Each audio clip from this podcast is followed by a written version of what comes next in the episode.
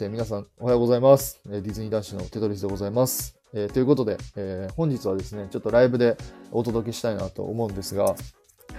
笑わないでください。あの、えっと、お話ししたいなと思うんですけど、まあ今日はですね、えっと、ファンタジースプリングスについてのお話をしたいなと思っております。えーこの前ですね、2日前にそのファンタジースプリングスがオープンするっていうことが、えー6月6日にですね、2024年の6月6日にオープンするということが、えー発表されたので、えー今回はそれについてのお話をしたいなと思っております。えーただ、えーどんなアトラクションができるよとか、アトラクションの内容こんな感じだよっていうお話ではなくて、えーファンタジースプリングスって何なのかっていうのと、えーファンタジースプリングスのまあ入り方であったりとかね、そういうお話をちょっとししたいなと思っております。ちなみに過去の方に、えそのファンタジースプリングスのアトラクションの予想する、えー収録っていうのも撮ってますので、まあ、ぜひそちらの方を聞いていただけたらいいかなと思っております。はい。ということで今回は3つに分けてちょっとお話できたらいいかなと思っております。で、まず1つ目は、えーそもそもファンタジースプリングスって何なのかっていうところ。いや、こんだけ今あの話題になってるけど、いや、一体何なのかっていうお話をしたいなと思います。で、2つ目に、じゃあそのファンタジースプリングスのあの入り方とか、えーその方法って一体何なのかっていうお話を2つ目にします。そして、み3つ目になるんですけど、まあこれ僕のあのちょっと個人的なあれになっちゃうんですけど、えー一応僕予定では6月6日にファンタジースプリング、あ、違う違う、ごめんなさい。6月6日の、えっと、オープン日にあのディズニーシーに行く予定です。はい。ですので、まあ、その、えーじゃあ、テトリスはどうやって行くのかっていうお話と、えーまあ、ちょっとマニアの方法にはなっちゃうんですけど、あの、裏技じゃないですけど、あの、まあ、そういうちょっとお話をしたいなと思っております。あ、おはようございます。はい。皆さんありがとうございます。おはようございます。ゆりなさんおはようございます。ファンタジースプリングスを FS と略してる人がいて、どうしてもファイナルサーバーと思ってしまう職業。そうですね。確かに FS ってみんな言いますもんね。はい。っていうお話をちょっとしたいなと思いますので、よろしくお願いいたします。あの、あんまりコメント読めないかもしれないんですいません。あの、質問とかあったら全然コメント欄で盛り上がって結構ですので、すいません。よろしくお願いいたします。はい。はい。ということで、まず一つ目ですね。じゃあ、まず、そもそもファンタジースプリングスって一体何なのかと。この話ですね。あのーね、皆さん、テレビとかさ、えー SNS、あのツイ X であったりとか、インスタグラムとかね、ツイッターとかで、ツイッターは言ったね、ごめんなさい、TikTok だね。TikTok とかで、まあ、皆さん目にしたことあるかなと思います。いや、ファンタジースプリングス、ファンタジースプリングスみたいな、あって言ってるけど、じゃあ、何なのかと。こんだけ、えーディズニーファンのみんながこう、騒いでるのか。一体これは何なのかっていうお話なんですが、まあ、結論から言うと、もう世界が、もう待ちの、待ち望んでるエリアが、このファンタジースプリングスとなってます。はい、ディズニーシーのね。んあ、こんにちは。ありがとうございます。ありがとうございます。そう。あの、待望のもうエリアみたいな感じになんですよ。で、えーっていうのも、今回できるのが、そのラプンツェルのエリア、えピーターパンのエリア、そしてアナと雪の女王のエリアができるというふうに言われていて、このすべてのアトラクション、えっと、ラプンツェルの方にアトラクションが1つ、アナと雪の女王のエリアにアトラクションが1つ、ピーターパンのエリアの方にアトラクションが2つできるというふうに言われています。はい。で、このアトラクションすべて、えー世界初のアトラクションなんですよね。あの、海外とかに一応そのアナの、アナアナと雪の女王の、えーアトラクションがあったりとか、まあ、それこそディズニーランドの方に、えーピーターパンの、えーなんだっけ、空と、ん？ん？空を飛ぶ冒険だっけ？ピーターパンのアトラクションも、まあ、一応あるっちゃあるんですけど、今回はそれと全く違って、もう世界にない、ここだけのアトラクションが、ここのディズニーシーにできます。このファンタジースプリングスにオープンします。まあそういうこともあって、えーもう世界、世界中のね、ディズニーファンがすごい楽しみにしてるのがこのエリアとなっております。はい。で、まあまあまあまあ、分かった分かったと。あはいはいはい。あのー言いたいことは分かった。アトラクションができてエリアができる。はいはいはい。それは分かったと。えー、もっとね、分かりやすいところ、分かりやすいというか、まあ、具体的なちょっとお金の話をちょっとね、えー、少し軽くしたいなと思うんですけど、まあ、あくまでも、えー、ちょっと過去のデータとかになってしまうので、まあ、その時の世界情勢であったりとか、その円安の問題とかもいろいろあるので、えー、正確なその金額っていうのはちょっと比較はできないんですけど、えー、今回ですね、ファンタジースプリングス、えー、建設、総工費に関してなんですけど、一応3200億円かかったというふうに言われています。はい。これ3200億円ですね。はい。これがじゃあどれだけすごいかっていうお話なんですけど、えー、例えば、美女と野獣のエリアですね。美女と野獣魔法の物語とかのあのエリア、ファンえー、ニューファンタジーランドって言われるエリアがあるんですけど、ここのお金が、えー、大体750億円って言われてるんですよ。もうこの時点でめちゃくちゃやばくないですか？ここで750なんですよ。で、えー、ちょっと、ディズニーとはちょっと関係ないんですけど、えー、と、ユニバーサル・スタジオ・ジャパンにある、あの、任天堂エリアですかね。えー、マリオとかのエリアがあると思うんですけど、ここのマリオのエリアが600億円なんですよ。はい。こマリオのエリアが600億円で、今回のできるファンタジースプリングスが3200億円って、めちゃくちゃやばくないですか？もうほぼ 5, 5倍ぐらいか。5倍合ってる ?6530 か。うん。5倍ぐらいの値段なんですよ。まあ、そのぐらいファンタジースプリングスにはもうかなり、えー、投資をしてると。ディズニー、オリエンタルランドはかなりここに力を入れてるという感じで、はい。えー、まあ非常に楽しみにしたいなと思っております。だからね、やっぱりあの、ニューファンタジーランドでも750億円で、こんだけお金かけて、あんだけ素晴らしいエリアができるっていうことは、まあ、今回のね、ファンタジースプリングスは3200億円だから、もうね、かなりこう期待していいんじゃないかなと思います。はい。あ、おはようございます。おはようございます。キセンです。ありがとうございます。全然大丈夫です。ハスカさんありがとうございます。はい。っていう感じになっております。はい。ということで、えー、続いてね、二つ目に行きたいなと思うんですけど、えー、じゃあ、その入り方についてですね、えー、じゃあ分かった、分かりました。え、ファンタジースプリングスでこんだけ、え、すごいのができるんだ。じゃあ、え、ファンタジースプリングスに入りたいめっちゃ裏裏返になった、裏声になった。すいません。入りたいって思うかもしれないですけど、ここについてちょっとお話ししたいなと思います。えー、このファンタジースプリングスの入り方、まずエリアに入る方法は、えー、2つあります。1つは、スタンバイパスという、えー、パスを取る。2つ目は、ディズニープレミアアクセス、DPA と言われる、えー、要は課金の、まあ、チケットみたいなものがあるんですけど、それを取得する必要がある。この2つのどっちかが必要となります。で、ここで結構勘違いしてる方がかなり多いかなと思うんですけど、この2つのどちらかがないと、えー、ファンタジースプリングスに入ることはできないです。今のところね。今のところできないです。はい。で、一応、あの、公式とかの、えー、ホームページ見ると、え混雑状況によっ、えー、その、あのなくても、えー、なくても入ることできますよって言われてはいるんですが、これは多分しばらく続くんじゃないかなと僕は思ってます。まあ多分半年ぐらいは続くんじゃないかなと思いますね。なので、えー、例えば、えー、ディズニーシーに行って、わー、ファンタジースプリングスに入れるって、あ、じゃあ、ショップに行きたい、レストランに行きたいって思う方もいらっしゃると思うんですけど、それはできないです。それだけは今のところはできないっていうふうに言われています。はい。このスタンバイパスかプレミアアクセスを取得しないとエリアに入ることができないので、ここはちょっと注意した方がいいかなと思います。まあ、ユニバーサル・スタジオ・ジャパンとかだとさ、あの、任天堂エリアに入るための、えー、チケットが必要って言われて、あの、言われてるので、なんか分かりやすいじゃないですか。あの、入場チケットみたいな感じで。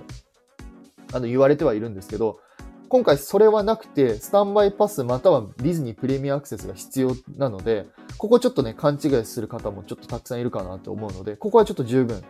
注意していただきたいなと思っております。はい。で、その方法があります。で、えっ、ー、と、あと、もう、えっ、ー、と、あともう二つ、二つじゃないか。あと、ちょっとあるんですけど、えっ、ー、と、あともう一つ目が、今のところ公式な、あの情報は出てはいないんですけど、おそらく、えっと、バケーションパッケージというものが発売されると思います。これまだね、確定ではないんですけど、本当予想にはなっちゃうんですけど。はい。で、このバケーションパッケージって、要はその、ホテルに泊まって、まあ、お金を払えば、えー、そのファンタジースプリングスのアトラクションを、えー、全部楽しむことができる。まあ、権利を、えー、変えるみたいなのがあるんですけど、おそらくこれが多分発売するんじゃないかなと思いますね。まだ公式ではちょっと発表されてはいないんですけど。はい。ですので、このバケーションパッケージを使う。で、そして、えー、3つ目が、えー、このえー、ファンタジースプリングスにはあのホテルができるんですけど、そのホテルに宿泊宿泊するっていうのも、えー、おそらく多分できるかなと思います。これもまだ未発表ではあるんですけど、えー、一応ファンタジースプリングスホテルは、そのエリアと一体型のホテルっていう風に言われてるので、要はディズニーシーの、ミラコスタとね、同じような感じのホテル一体型のホテルな、ホテル一体型、ホテル一体型じゃないね。ごめんなさい。テーマパークと一体型のホテルっていう風に言われてるので、多分、ファンタジースプリングスホテルに泊まった人は、えー、優先的にエリアに入れるっていう、えー、権利をゲットすることができるんじゃないかなと言われ、あ言われてるというか、多分おそらくあると思います。で、ここ僕のあくまでも予想なんですけど、ここね、僕の予想なんですけど、多分ね、ファンタジースプリングスの下の入り口から、あの、エリアにそのまま入ることができるんですよ。これ多分僕の予想です。多分なんですけどね。あの、ディズニーシーのミラコスタのホテルも、あの、ホテルの下の方からそのままテーマパークに入ることができる、あの、専用通路みたいなのがあるんですけど、多分これがね、ファンタジースプリングスホテルにもね、導入されると思うんですよね。じゃないとね、ちょっとね、あの、ちょっと遠いんですよ。ファンタジースプリングスのホテルからディズニーシーの入り口、エントランスまでって、あの結構遠いから、これね、これ多分そんなことはさすがにさせないんじゃないかなと思いますね。うん。まあごめんなさい、ちょっと余談になってしまったんですけど。まあ、えー、今言った通り、その3つですね、あの方法が、ん ?3 つ ?4 つか。エリアに入るにあたって方法があります。えー、そのディズニーえスタンバイパスが必要、えまたはディズニープレミアアクセス、えー、バケーションパッケージ、そして、えー、ファンタ、ニューファンタ、ファンタジースプリングスのホテルに泊まるっていう、まあ、この4つの、え方法があるので、えまあ、まだちょっとホテルの宿泊とか、えー、バケーションパッケージについては、まだ情報は出ていないんですけど、まあ、おそらくこれはあるんじゃないかなと、えー、個人的には予想しておりますので、はい。まあ、引き続き、あの、ちょっと情報を追っていただけたらいいかなと思っております。はい、お金マークはやめてください。はい。はい。っていう感じで、そんな感じですね。まあ、これが2つ目の、えー、お話ですね。えー、じゃあ、最後ですね、3つ目に関してなんですけど、えー、じゃあ、え僕ですね、テトリスは、えじゃあどうやっていくのかっていうお話と、まあ、ちょっとマニア、えっ、と、マニアの視点からね、まあ、マニアの視点というか、えー、まあ、ちょっと裏技チックな話をちょっとしたいなと思うんですけど、え、まずですね、えっと、僕はこの6月6日ですね、えー、ファンタジースプリングスがオープン日に一応ディズニーシーに行く予定です。はい。これはもうほぼほぼ確実でちょっと行きたいなって思っています。まあ、というのも、ごめんなさいね、ちょっと僕の話になってしまうんですけど、まあ、今回ですね、そのファンタジースプリングスがオープンするにあたって、おそらく、えー、もうね、あのアメリカの方の本社のお偉いさんであったりとか、まあそのオリエンタルランドのお偉いさんとか、それこそアンバサダーの人、方とかが、もう、この当日にね、多分、バッとみんな来るんですよ。みんな集まるんですよ。で、これはもう本当に一生に一度の経験だと僕は思ってるので、えー、まあ、正直そのもしね、エリアに入れないとて、このお偉いさん方をちょっと見る機会がもうどうなんだろう本当にあるかまあそうアメリカに行きゃあると思うんですけど、まあ、なかなかないと思うので僕はちょっとここに合わせて、えー、6月6日ねちょっと行きたいなと思ってるんですけど、えー、僕はですねじゃあ、そのためにディズニーランドホテルに泊まるのかとか、えー、ミラコスタに泊まるのか、アンバサダーにホタあ泊まるのかって、そんなことはあのしないです。なぜならお金がかかるから。ちょっと無理なんですよ。けど、あのーちょっと話前後しちゃうんですけど、先ほど言ったそのスパスタンバイパスであったりとか、ディズニープレミアアクセスを取得するには、これはね、もう早い者勝ちだから、もう朝早くに行くしかないんですよ。で、朝早くに行くんですけど、始発で行ったらね、もうね、多分無理なんですよ。間に合わないんですよ、これもう。多分無理。うん。多分無理。うん、どうだろう。多分、無理と言っちゃダメですけど、まあ、ほぼほぼちょっと確率的にはちょっと低いんじゃないかなと思ってて。で、今回僕が取る手段としては、えー、ディズニーの近隣のですね、ちょっとお安いホテルに泊まって、朝行くっていう手段を取ろうかなって僕は思っています。で、まあ一応今のところ予定では、えーそうね、細かく言っちゃったらあれだから、そうですね。あの、あれになっちゃうんで、まあその近隣のホテルが非常に安いホテルとかがあるので、そこに前入りして、まあ要は6月5日に泊まって、6月6日の朝に出発して、朝から並ぶっていう手段を僕は取ろうかなと思っています。で、まあこれをすることで、えーまあ始発より前に行けるっていうメリットもありますし、えーまあ一応おそらく、まああのまあ、今回僕奥さんと2人で行くんですけど、まあ、奥さんがね、多分朝準備したりとか、いろいろすると思うので、えー朝早くからまあ僕がね、先に行って、えーディズニーシーのそのエントランスで待って、で、その後奥さんが合流するみたいな、まあそういう形をちょっと取ろうかなと思ってて。で、なので、えー僕はですね、この方法を取って、6月6日にちょっと、えー挑みたいなと思っています。それでもちょっとどうなのかなっていう部分はあるんですけどね、ちょっとわからないんだけど、あともう一つの方法としては、えー車ですかね。車で行く方法っていうのもあります。はい。ちょうど今あの、コメント欄でもいただいたんですけど、そう、2時着っていうことで、あの、えっと、ディズニーランドシーとかって、えっと、駐車場があると思うんですけど、その事前に車で行って、まあ夜中とかに着いて、えーその、まあ要は車中泊ですね。車中泊をして、で、えっと、車をそのまま駐車場に止めて、そのまま早くね、えっと、エントランスの方に並べるっていうこともできるので、まあ、もし早く行くとしたら、この2つが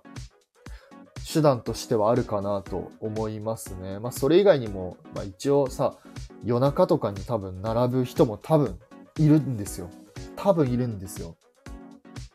今までの流れ的にあのグッズの販売日とかも夜中に12時とか1時とかに並んでる人とかもいらっしゃるので、おそらく多分そういう並ぶ人もいるので、たださ、無理じゃないですか。そんな夜中に並んでさ、朝までずっと待つなんて。いや僕はちょっと、さすがにそれちょっときついんで。はい。なので僕はちょっと前入りして、えー、6月6日ね、当日オープン日に備えたいなと思っています。はい。で、そうですね。それが方法かな。はい。で、えー、二つ目、二つ目というか、えーまあちょっとマニアックな視点というか、マニアの視点ではないんですけど、まあちょっと裏技チックな話をちょっと少ししたいなと思うんですけど、えーまあ、うん、知ってる方もね、裏技ではないけど、知ってる方もいらっしゃるかなと思うんですけど、えっ、と、早く並ばなくても、えーオープン前に入ることっていうのは可能なことが、可能で、可能なことがありますというか、えっと、方法が一つあって、それがですね、あの、ハッピーエントリーっていうのを使うことが多分できると思います。多分できると思うんだよね。多分。で、このハッピーエントリーって何なのかっていうと、えっと、開園のですね、えー今ディズニーシーの方が、えー9時オープンで8時半に一般ゲスト入ってるから、まあ多分8時半ですかね。8時半オープンなんですけど、これのあの15分前に入ることができます。このハッピーエントリーっていうのが。で、えーディズニーシーがね、入れるのがね、えーディズニーランドホテルか、えーディズニーミラコスタか、アンバサダーだったかな。はい。アンバサダーホテル。この3つのホテルに宿泊する方は、えー特典としてハッピーエントリーっていうのを使うことができます。で、そのハッピーエントリーっていうのに使うこと、えーハッピーエントリー使えば、8時15分に、えーディズニーシーに入ることができるので、えーそこでいち早く入って、そこでえー、さっき言ったスタンバイパス、またはディズニープレミアアクセスを取得するっていう、その方法を取ることができます。はい。なので、まあ、まあ、裏技じゃないけど、あの、なるべく早く、こう、ディズニーシーに入って、えー、このニューファンタ、あ、違う違う違う、ファンタジースプリングスの、えー、券を獲得したいっていう方は、このハッピーエントリーを使うっていうのも一個手だと思います。ただそれに、えー、当たっては、まあ結構ね、あの、お金がかかっちゃうので、そこもちょっと要検討というかですね、まあちょっと注意していただきたいなと思っております。おはようございます。おはようございます。ゆうまさんおはようございます。ありがとうございます。はい。で、もう一つですね、まあちょっとこれは、うーん、まあ、うん、裏技っていうよりかは、ちょっと、うん、ちょっと、まあ、何とも言えないところではあるんですけど、まあ、僕のあくまでも経験上のお話を一つしようかなと思うんですけど、えー、おそらくファンタジースプリングスがオープンするにあたって、そのスニークというものがあります。まあ、スニークって要は、まあ、まあ、試運転とか、えー、メディアに向けたその発表みたいなやつがあるんですけど、まあ、これがおそらくその一般ゲストでも、そのスニークっていうものがあります。で、現に、えっ、ー、と、僕がですね、えっ、ー、と、2020、えー、あれはいつだ ?2020、2020年か？に、えー、オープンした、えー、ニューファンタジーランドですね。あの、美女と野獣の魔法の物語の時が、えっと、あれがですね、9月の28日にオープンしたんですけど、えっと、僕が行ったのが、え9月の23日に行きました。そしたらその時に、たまたま僕、スニークっていうのに当たって、えー、オープンする前に、え、美女と野獣の魔法の物語に乗ることがあのできました。はい。で、えっ、ー、と、その、ニューファンタジーランドの時は、確かね、よ、5日間ぐらいね、スニーク日があったんですよね。確かね。ごめんなさい。間違ってたらすいません。はい、すいません。はい。あったので、多分ね、このスニークっていうのがあるんじゃないかなと、えー、思っています。まあ、ですので、これはね、結構ね、スニークがあるよっていう人とか、スニークっていうものが存在するっていうのは、えー、まあ、ディズニー好きな人とか、えー、こう、日頃からこうディズニーの情報を追ってる人しかなかなかわからないので、あんまりあの詳しくない方とかっていうの、そのスニークっていうのを知らない方も多いかなと思うので、まあ、ここもちょっと一個ね、まあ、運ゲーにはなってしまうんですけど、まあ狙い目なのかなと思います。で、僕が予想するのは5月の下旬から1週間前ぐらいかな。6月6日の1週間前ぐらいにスニークがあるんじゃないかなと僕は予想しておりますが、これに関しては何とも言えないです。はい。まあ、ただ運よくですね。あの、例えばもし、えー、スニークからのスニーク狙いは怖い。そうですね。どうせ入るのに人数制限とかあるんやろ多分ありますね。多分あります。はい。そう。あのー、そう。ただ、これに関してはそうなんですよ。今コメントでもちょっといただいたんですけど、かなりちょっと、あの、リスキーというか怖いので、まあ、例えば、えー、5月の下旬にえー、東京ディズニーランドかディズニーシー、えー、どっちかに行こうか迷ってるっていう人がいれば、僕はディズニーシーをおすすめしたいです。なぜなら、先ほども言った通り、もしかしたらスニークがあるかもしれないからっていうのが一つ理由です。はい。これ、まあ、あくまでも僕の、まあ、おすすめというか、あの、まあ、予想ではあるんですけど、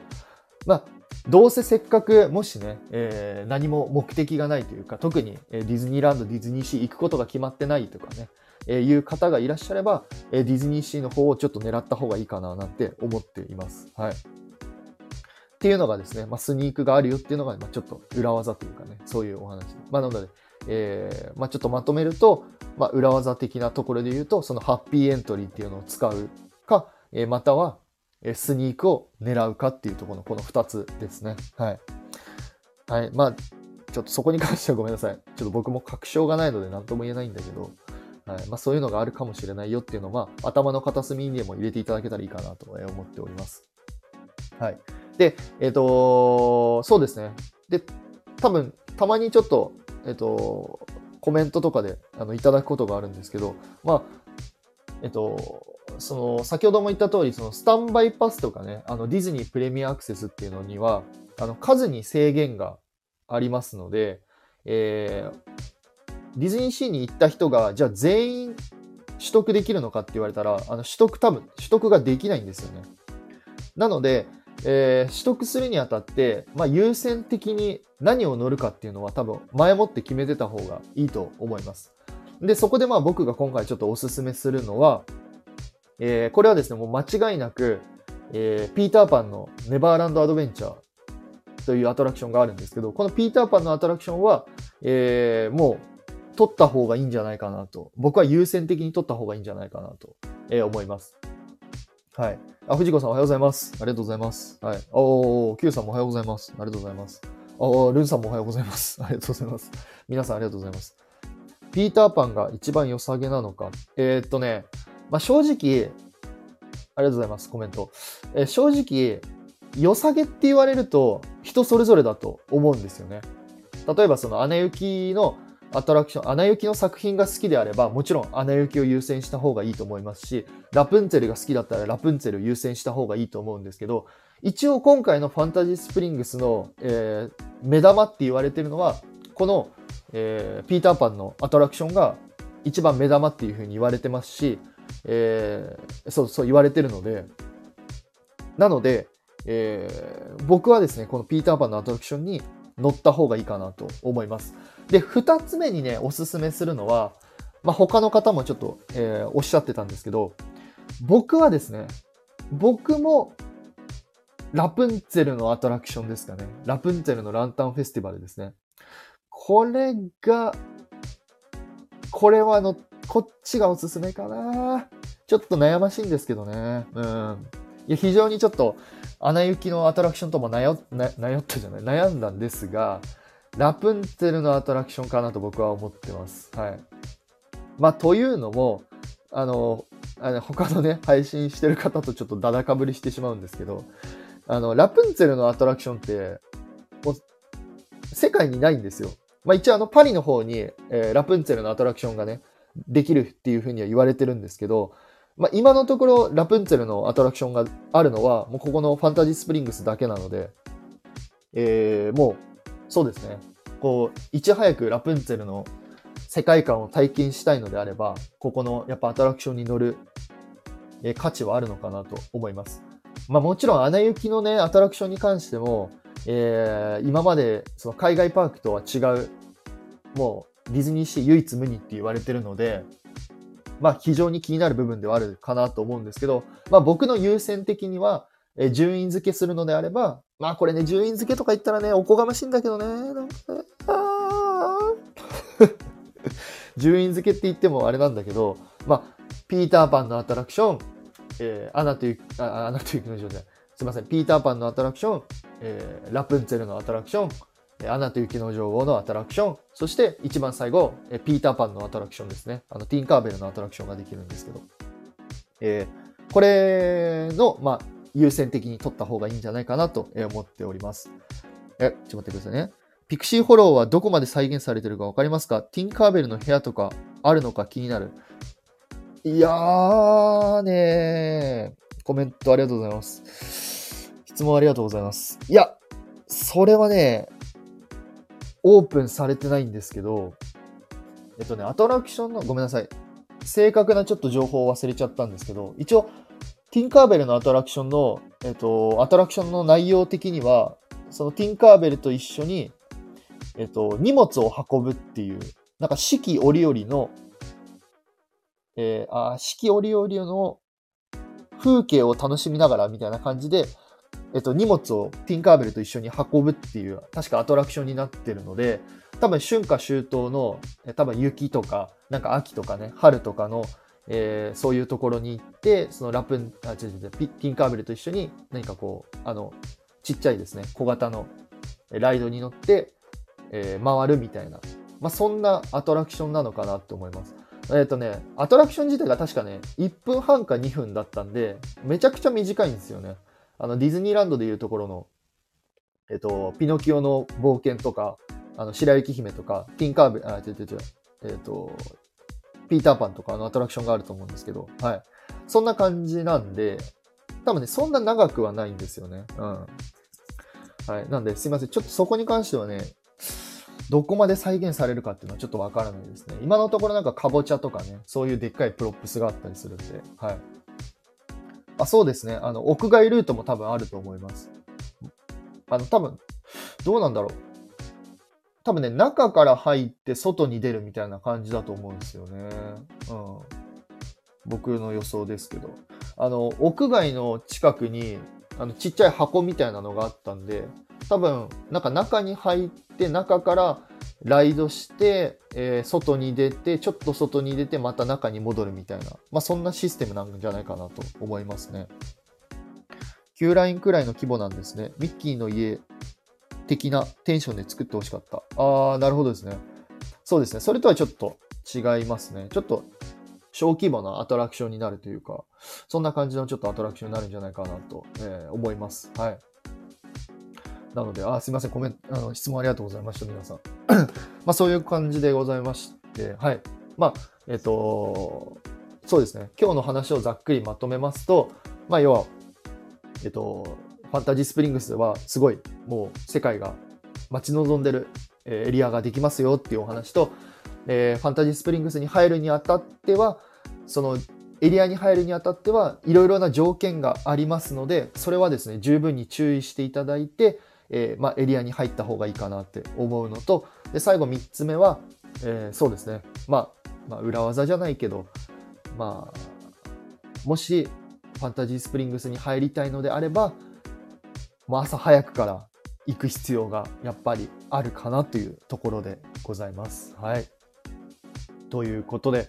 えー、皆さんいかがでしたでしょうか？ちょっとね、あの、だいぶ駆け足というか、ちょっと分かりにくい部分があったか、あるかもしれないんですけど、えっと、一応僕の収録の方で、過去の収録の方で、えっと、先ほどもちょっと質問いろいろいただいたんですけど、えっと、アトラクションの、えー、こういうアトラクションになるんじゃないかとか、あの、詳しいエリアの話とかっていうのは、過去の僕の収録の方でいろいろ話してますので、まあ、ぜひそちらの方も聞いていただけたら嬉しいかなと思っております。はい。ピーターパンはスタンバイパスで撮る、DPA で撮る、えー、僕は DPA で撮りたいと思ってます。はい。一応、僕の勝手な予想ですけど、そうですね、うん、DPA で撮って、ピーターパン DPA で撮って、スタンバイパスをラプンツェルで撮って、そうですね。それが多分マックスじゃないかなと思いますね。2つ乗れればいいんじゃないと僕は思ってます。3つはどうだろうね。厳しいんじゃないかなと思いますね。うん。あ、ごめんなさい。ちょっと話前後しちゃうんですけど、そう、えっと、ごめんなさいね。ちょっと質問、あ、質問じゃない。説明不足だったんですけど、あの、スタンバイパスと、えー、ディズニープレミアアクセスっていうのは、あの、取ったら取り放題みたいな、すぐまた取れるよっていうシステムではなくて、あの、取得してからちょっと時間を、時間が経って取るか、またはアトラクションを乗った後でしか取ることができないんですよね。そう。なので、えー、スタンバイパスでは、例えば、えー、そのスタンバイパスで、えー、ピーターパンのアトラクションが取れた。わじゃあ次、ラプンツェルのアトラクション取ろうみたいな。あの、そんなテンションで、あの、そんなテンションというか、あの、そんな連チャンで取ることができないので、これはあの、ちょっと注意していただきたいかなと思います。あの、スタンバイパスとディズニープレミアアクセス、多分おそらく1個ずつでしか取ることができないと思うんで、うん。そうですね。なので、まあ、そこちょっと注意していただきたいかなと思います。はい。ということで。そうね。実際ちょっとオープンしないと、実際どのアトラクションが人気なのかどうかっていうのはちょっとわからないので、何とも言えないんですけど。うん。そうね、そうですね。まあ、でもどのアトラクションも多分素晴らしいアトラクションだと思いますし、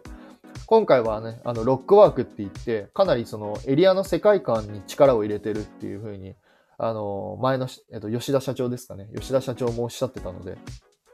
うん。まあ、あの、アトラクションもそうですけど、あの、エリア自身、エリア自体もね、えー、非常に、えー、楽しみにしたいかなと思っております。はい。ということで、皆さんね、あの、すごいたくさんたくさんの方ちょっと来て来ていただけて大変嬉しいなと思うんですけど、今日はちょっとこんな感じで、えー、お話をちょっと終わろうかなと思っております。一応僕、毎週土曜日のこの朝の時間に何かこうディズニーの話とかちょっとできたらいいかなと思ってますので、まあ、ぜひあのお時間ある方はまた遊びに来ていただけたら嬉しいかなと思っております。ね、あの毎週何かしらこうディズニーの情報が毎回何かしら舞い込んでくるんで、えー、非常に楽しみにしております。はい。ということで、えー、そうですね、えっと、今、ライブ聞いてくださってる皆さん、えそして、えー、アーカイブですね、アーカイブとか、えっと、ポッドキャストで聞いてくださってる皆さん、本当にありがとうございます。はい。まあ、もし何かあればですね、また、えっと、コメントやレターのほどしていただけたら、えー、答えれるかなと思いますので、よろしくお願いいたします。はい。ということで皆さん、あのー、朝のこの貴重なお時間に来ていただいて本当にありがとうございます。はい。ということで、ね、ちょっと名残惜しいですけど、皆さん、ここでちょっと終わりたいなと思います。はい。ということで、皆さん、本当に朝からありがとうございました。ありがとうございます。ありがとうございます。皆さん、ありがとうございます。はい。本当にありがとうございます。はい。はい。ということで、以上、テトリスがお届けしました。また、皆さんお会いしましょう。バイバイ。